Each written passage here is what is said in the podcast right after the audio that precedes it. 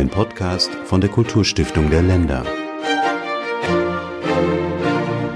Deutsche Museen verfügen über Millionen von Objekten, die aus den ehemaligen Kolonien stammen. Das ist das Thema dieses Podcasts und ebenso die Frage, wie kamen diese Objekte dorthin, beziehungsweise unter welchen Umständen? Wie gehen Provenienzforscher dieser Frage überhaupt nach?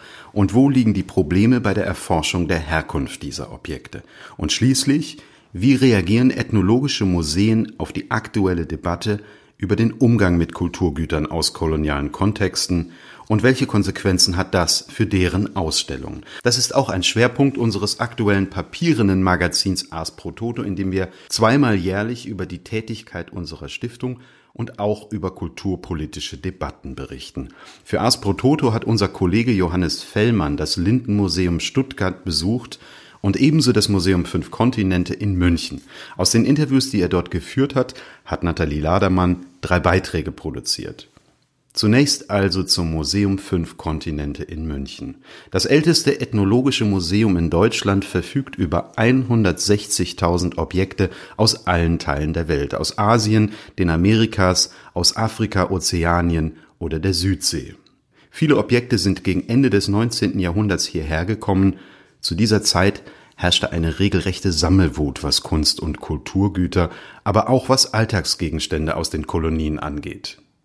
Im 19. Jahrhundert, als sich der Kanon der Wissenschaften zu formen beginnt, bilden sich verschiedene Disziplinen heraus. Die Ethnologie ist eine davon. Das 19. Jahrhundert ist aber auch die Zeit des Kolonialismus. Die Geschichte des einen kann nicht ohne die des anderen erzählt werden. Damals wurden große Sammlungen angelegt. Totenmasken, ausgestopfte Krokodile oder Schrumpfköpfe wurden dem staunenden Publikum beispielsweise in Kuriositätenkabinetten präsentiert. Jeder, der etwas auf sich hielt, sammelte, weiß Dr. Tode Arora. Sie ist Referentin für Provenienzforschung und Leiterin der Abteilung Ozeanien im Museum Fünf Kontinente in München. Damals war Sammeln, egal in welcher Form, eine Art bildungsbürgerliches Ideal. Wer weiter weg war, wie etwa ein Kolonialbeamter, und wer Zugang hatte zu bestimmten seltenen Sammlungsfeldern, der hat natürlich dort gesammelt. Aber auch da geht es in viele andere Bereiche hinein. Man konnte sich etwa in den meisten Gebieten Deutschlands damit einen Orden verdienen, dass man Sammlungen anlegte und sie an bestimmte Museen gab. Mit der Schenkung an Museen entstanden in vielen großen Städten Deutschlands Völkerkundemuseen. Die Geschichten der Objekte sind dabei so vielfältig wie die Kontexte, aus denen sie stammen. Weil die Masse an Objekten so groß ist, kann das Museum Fünf Kontinente überhaupt nur einen Teil seiner Sammlungen ausstellen. Der überwiegende Teil lagert in den Depots. Mit deren Herkunftsgeschichten beschäftigt sich die Provenienzforschung. Eine besondere Objektgeschichte kann Dr. Tode Arora am Beispiel einer Rüstung erzählen, die ein kaiserlicher Kommissar an das Museum Fünf Kontinente schenkte. Wir haben hier mehrere Objekte aus der Sammlung von Max Biermann, der kaiserlicher Kommissar auf Jalut war, Marshallinseln, im, um 1900 eine deutsche Kolonie. Max Biermann war im konsularischen Dienst, er war auch Konsul auf Samoa und ähm, er hat eine Reihe von Objekten gesammelt und sie dem Museum Fünf Kontinente, damals den königlichen Sammlungen, geschenkt. Vor gut einem Jahr wurde die Sammlung einer umfangreichen Untersuchung unterzogen. Aus privaten Aufzeichnungen des Sammlers entnahm die Provenienzforscherin die Geschichte eines ganz besonderen Körperpanzers. Er stammt von den Kiribati-Inseln im Südpazifik und ist im Museum zu sehen. Wie er ins Museum gelangt ist, erklärt Dr. Tode Aurora so. Max Biermann hatte einigen ranghohen Personen von Kiribati, die eingesperrt waren, weil sie ihre Abgaben an Copra gegenüber der Handelsgesellschaft offenbar nicht ausreichend entrichtet hatten. Denen hatte er zur Freiheit verholfen. Er hatte sein Amt neu angetreten und ähm, fand das unrechtmäßig, warum sie festgehalten wurden und sorgte dafür, dass sie befreit wurden, dass sie auf ihre Inselgruppe zurück konnten.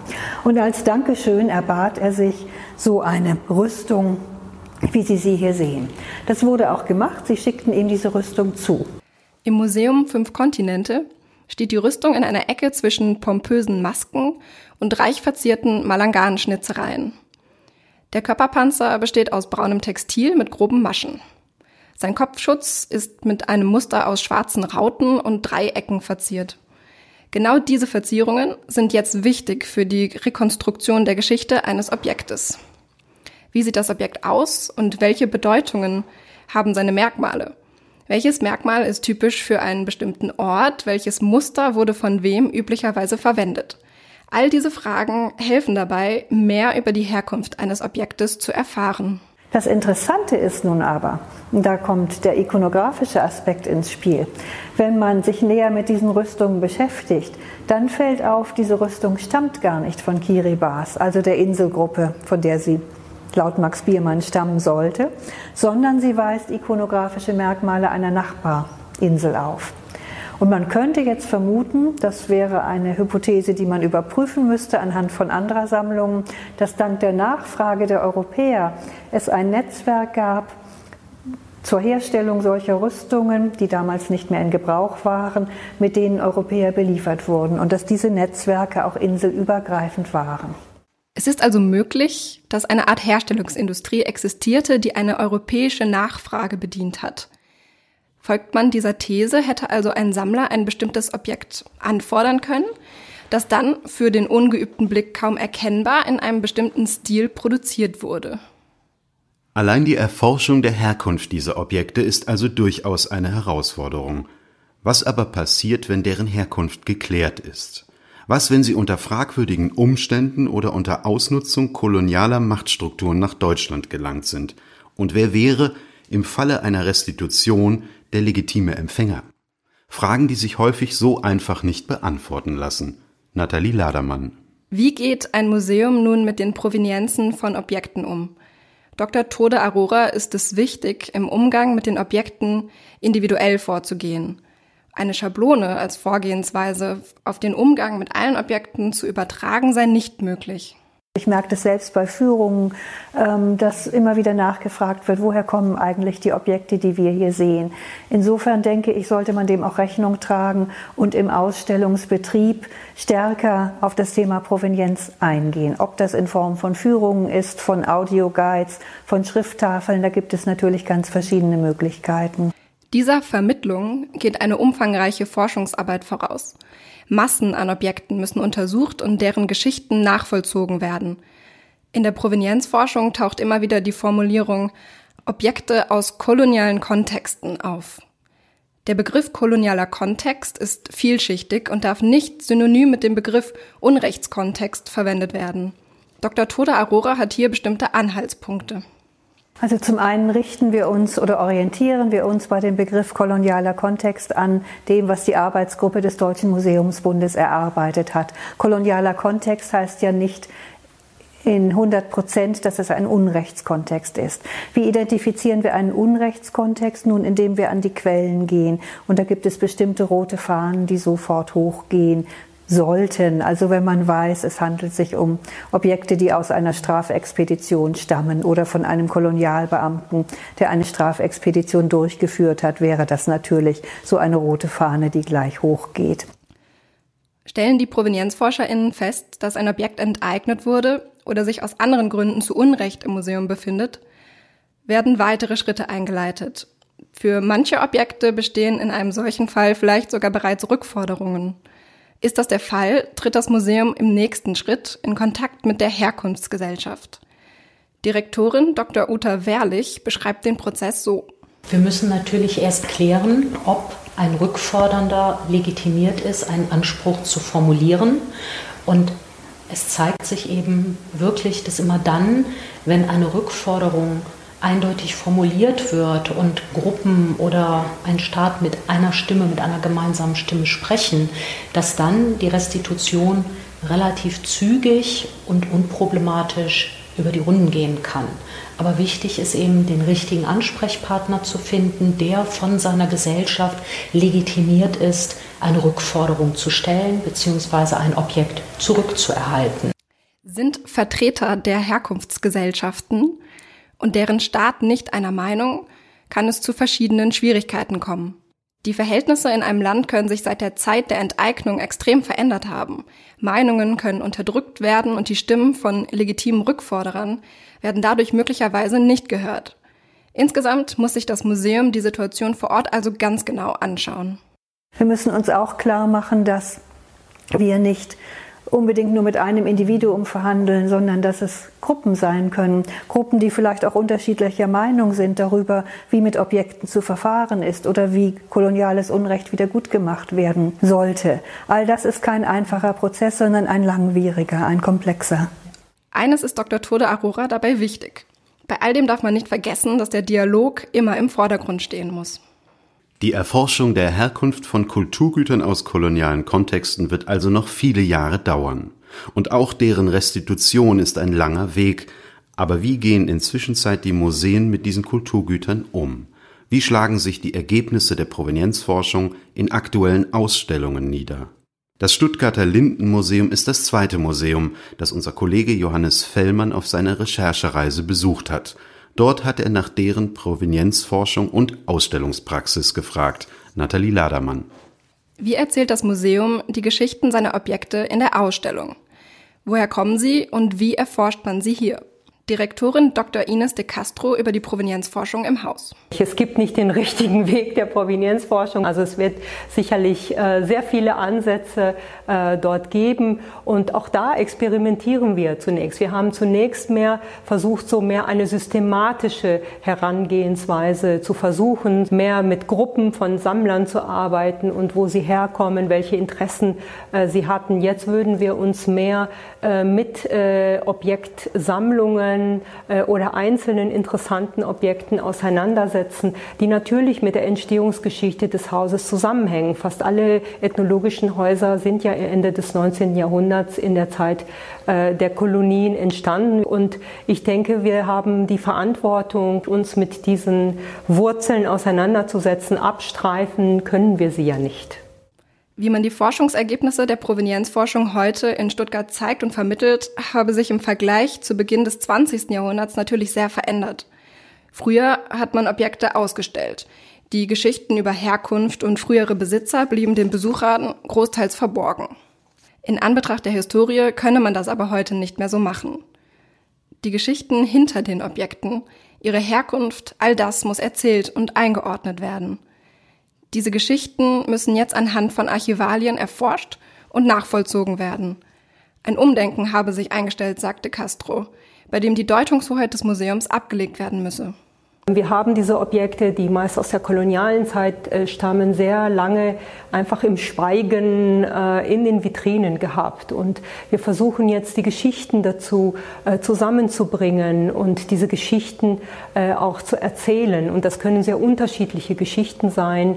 Ähm, das hat nicht nur mit Provenienzforschung etwas zu tun, sondern auch wirklich mit einem subjektiven Ansatz, ein bisschen weg von, von diesem Ansatz der objektiven Wissensvermittlung Entwicklung hin zu äh, mehreren Geschichten, die vielleicht äh, an diesen Objekten zu erzählen sind. Das Lindenmuseum ist interaktiver geworden, ergänzt der Pressesprecher des Lindenmuseums Martin Otto Hörbrand. Was wir verfolgen, ist so ein bisschen die Deutungshoheit des Museums aufzugeben. Also dass nicht nur das Museum spricht, sondern dass wir, äh, und da spreche ich bei uns im Haus für alle Kuratoren, äh, in Netzwerken arbeiten. Und die Netzwerke, die reichen von der internationalen Wissenschaft bis zu Communities vor Ort und Leute aus der, der Stadtgesellschaft hier. Und äh, dadurch entstehen dann unsere Projekte.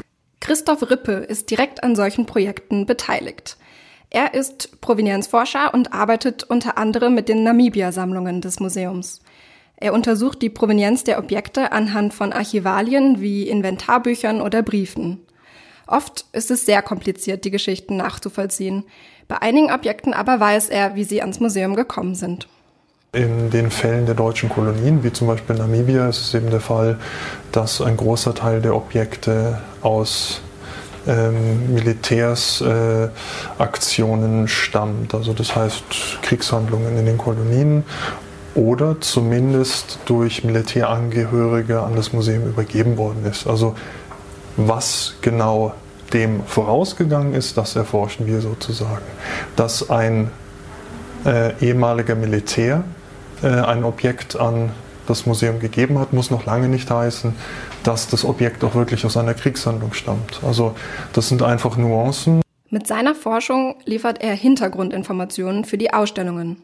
Anhand seiner Ergebnisse kann das Museum in Zukunft die Geschichten von immer mehr Objekten erzählen. Einen weiteren wichtigen Fokus legt De Castro auf ein Projekt zur Digitalisierung von Objekten. Transparenz müsse eine große Rolle spielen. Ohne die Zugänglichkeit und ohne die Online-Setzung äh, unserer äh, Objekte äh, können wir einfach diesen Dekolonisierungsprozess einfach nicht voranschreiten. Ich glaube, es ist ähm, eine enorm wichtige Aufgabe, aber auch eine sehr schwierige Aufgabe, die nur mit zusätzlichen Mitteln und zusätzliches Personal zu schaffen ist. Und wir sind sehr froh, dass wir mit Unterstützung ähm, des Landes Baden-Württemberg diesen ersten Schritt gehen können. Wir werden jetzt eine Datenbank, eine interaktive Datenbank äh, entwickeln lassen und äh, 2020 mit dem ersten Schub an Objekten online gehen. Das Lindenmuseum bezieht zusätzlich zeitgenössische künstlerische Perspektiven in die Ausstellungspraxis mit ein. Dazu gehört zum Beispiel die der Performancekünstler Snake and Stone, ein Künstlerduo aus Kamerun. Snake and Stone, das sind Sobel Raul Teuza und Karim Mohammed. Mohammed beurteilt die Ausstellungspraxis der Vergangenheit als eher problematisch. My perception of this uh, way of proceed is that uh, majority of times some structures like nach meiner Ansicht sind solche Ausstellungen meist so aufgebaut, dass dort Exponate und Erläuterungen gezeigt werden. Wenn aber jemand die Ausstellung besucht, will er Afrika als Ganzes sehen. Er identifiziert Afrika als das, was ihm in der Ausstellung begegnet, aber meistens ist das, was er sieht, 80 oder 100 Jahre alt. Und so ist der Eindruck, den er von Afrika bekommt, der von Afrika vor 100 Jahren. Was ich jetzt für einen großen Vorteil halte, ist, dass es einen Dialog gibt, der mir ermöglicht, diese Informationen mit der Gegenwart abzugleichen.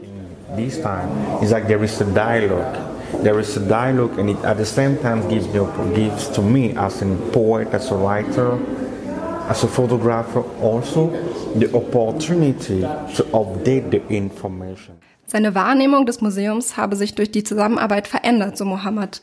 TUZA ergänzt, im Mittelpunkt ihrer Arbeit stehen Themen wie Zugänglichkeit, die Überwindung von Grenzen und der Dialog. Das war unser Podcast zum Thema Kulturgüter aus kolonialen Kontexten. Das Thema ist im Übrigen auch ein Schwerpunkt in unserer Frühjahrsausgabe unseres Stiftungsmagazins Ars Pro Toto. Ich weise immer wieder gerne darauf hin, dass die Kulturstiftung der Länder auch zu finden ist auf Instagram, auf Facebook, auf Twitter und auf YouTube. Vielen Dank Ihnen fürs Zuhören.